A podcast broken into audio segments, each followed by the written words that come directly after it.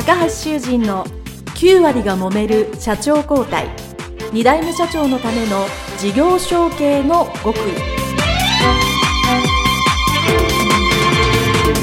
この番組は2代目社長専門経営コンサルタント高橋修人が経営に悩んでいる2代目社長やこれから社長になる後継者に向けて経営力を伸ばし会社を引っ張れるリーダーシップを身につけるための番組です。これまで数百社をコンサルティングした実績から2代目社長ならではの悩みを知り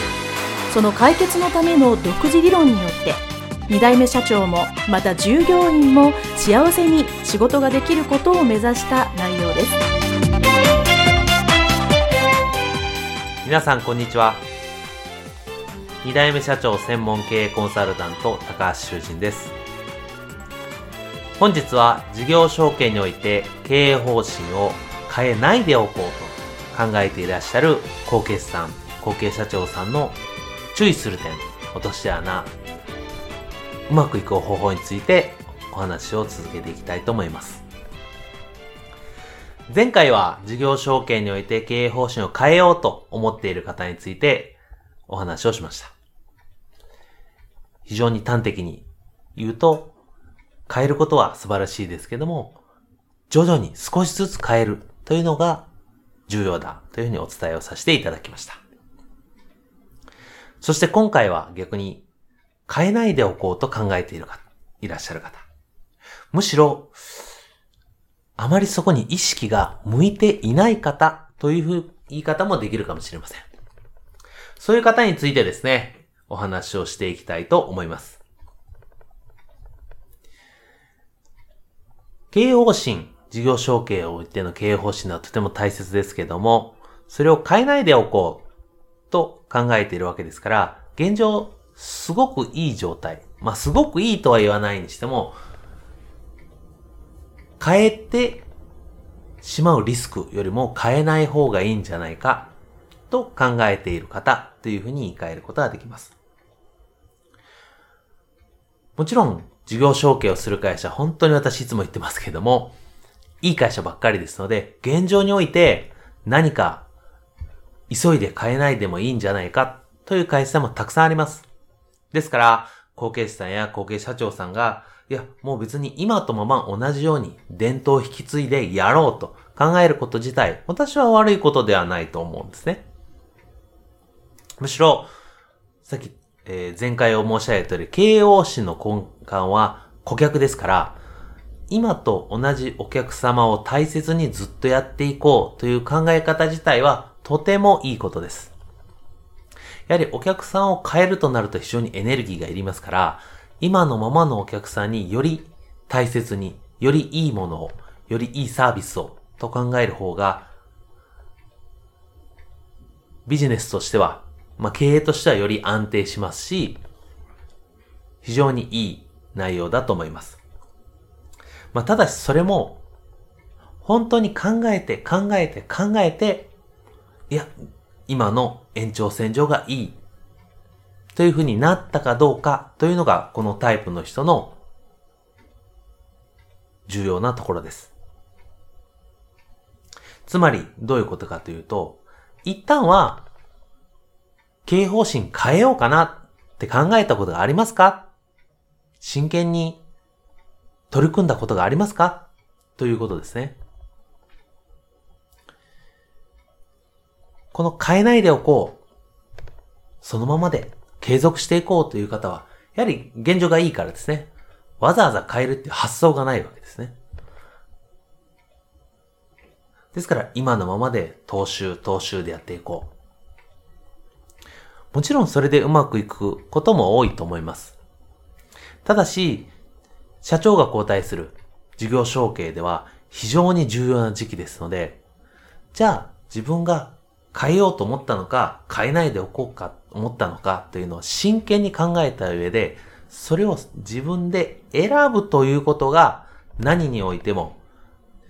事業承継とっては重要です。変えないにしても変えないことを選んだんだと自分で自覚することが重要なんですね。なぜかというと、人間やっぱり自分で選んだもの、考えて、こうしようと決めたことに対しては、積極的にもなりますし、責任も持てます。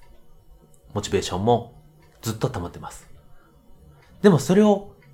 選ばずになんとなく来てること、やってしまっていることに対してはですね、やっぱりその決断した人に比べると、どうしても弱い感じになりますね。ですから、変えないでおこうと思っている方のまず最初のポイントは、もし自分が社長になるときに、仮に経営方針を変えれるとするならば、どんなことができるんだろうかという可能性を探ってみるということですね。もちろんそれは実際に行動に移さなくても大丈夫です。シミュレーション、もしくは計画レベルでも結構ですけども、他の案もちゃんと考えるということがですね、ご自身の後継社長としてうまくいくかどうかの最初のポイントになりますね。いくつかの中から、やっぱり今のやり方、今の方法がいいと。いうことをですね、選択できないとうまくいきません。え、私がコンサルしたある製造業の社長さんと後継者さんですね、お話をさせていただいたり、まあ、そこはですね、ある、うん、ガス関連のお仕事をしてたんですけども、やっぱり、どんどんどんどん会社が、ちょっとずつ業績や右肩下がりになってくると。このままではいけないと。当然後継者さんは真剣に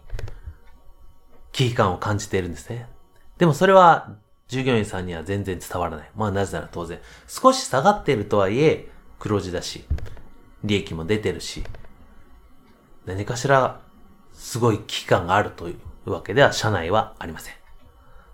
でも数字を見てたり、取引を見てる後継者さんにとっては非常に危機感ずっとこのままやっていけるんだろうか。という危機感がありますね。そして私は同じようなことを言いました。じゃあ今までの方針をやる。結果的にやるかもしれない。でも、他のことも一回考えてみたらどうなんだ？そして彼はいろんなことをですね、私と一緒に、えー、時間をかけて考えました。いろんな方向性があるかなと。と同時に、今のビジネスのモデルをよりいい形に、今のお客さんによりいい形ができないかというのも同時に考えました。結局彼はですね、新しいことするよりも、今のままのお客様で、少し方針を変える。方針ではないですね。今のままのお客様で、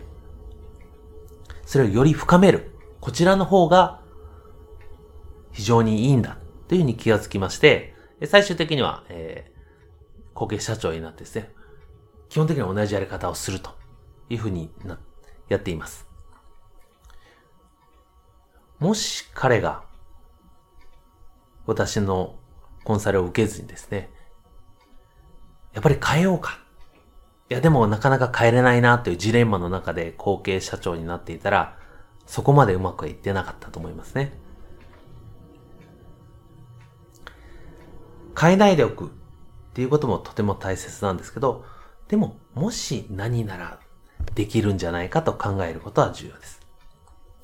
そして、まあもう少し、まあ重症というか大変な方はですね、じゃあ仮に何かをしたらどうなりますかっていうと、いやー、それもできないんですよね、と。新しいビジネスやろうと思ってもできないんですよね、と。もう体質が古いから変われないんですよね。ついつい否定から入ってしまう。何々できないっていう方もですね、いらっしゃいます。でもそういう方はですね、結局消極的に今の方法、方針ですね、を選んでいることになりますので、これも良くないですね。世の中にできないことっていうのはそんなにないので、同じくですね、じゃあもし仮に経営、計画上でもできることは何かありませんかね。ご自身が社長になって10年、20年やったとき、このままずっと同じ方法に行けますか？というのをですね、考えてみていただきます。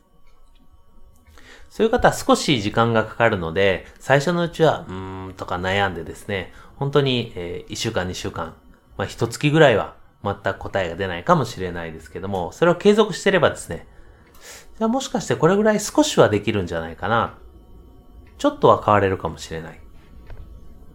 ていうふうに考えられることができます。そしてあくまでもそれは可能性の話ですね。可能性を考えた上でやっぱり今の方針がいいんだ。今のお客様の経営方針がいいんだ。ということでたどり着けば、とても地に足のついた経営ができるようになります。2回に分けて事業承継においての経営方針について変える人、変えない人お話してきました。経営方針って大きな話ですので、それをどうするかっていうのは非常にね、大きな問題です。どちらをやっても、後継社長さんがちゃんと正しいやり方をして、決断して選んでいれば、うまくいくことができます。現状を把握して、うまくいくやり方をぜひ実行していただきたいと思います。それでは、えー今回は以上になります。ありがとうございました。お願いします。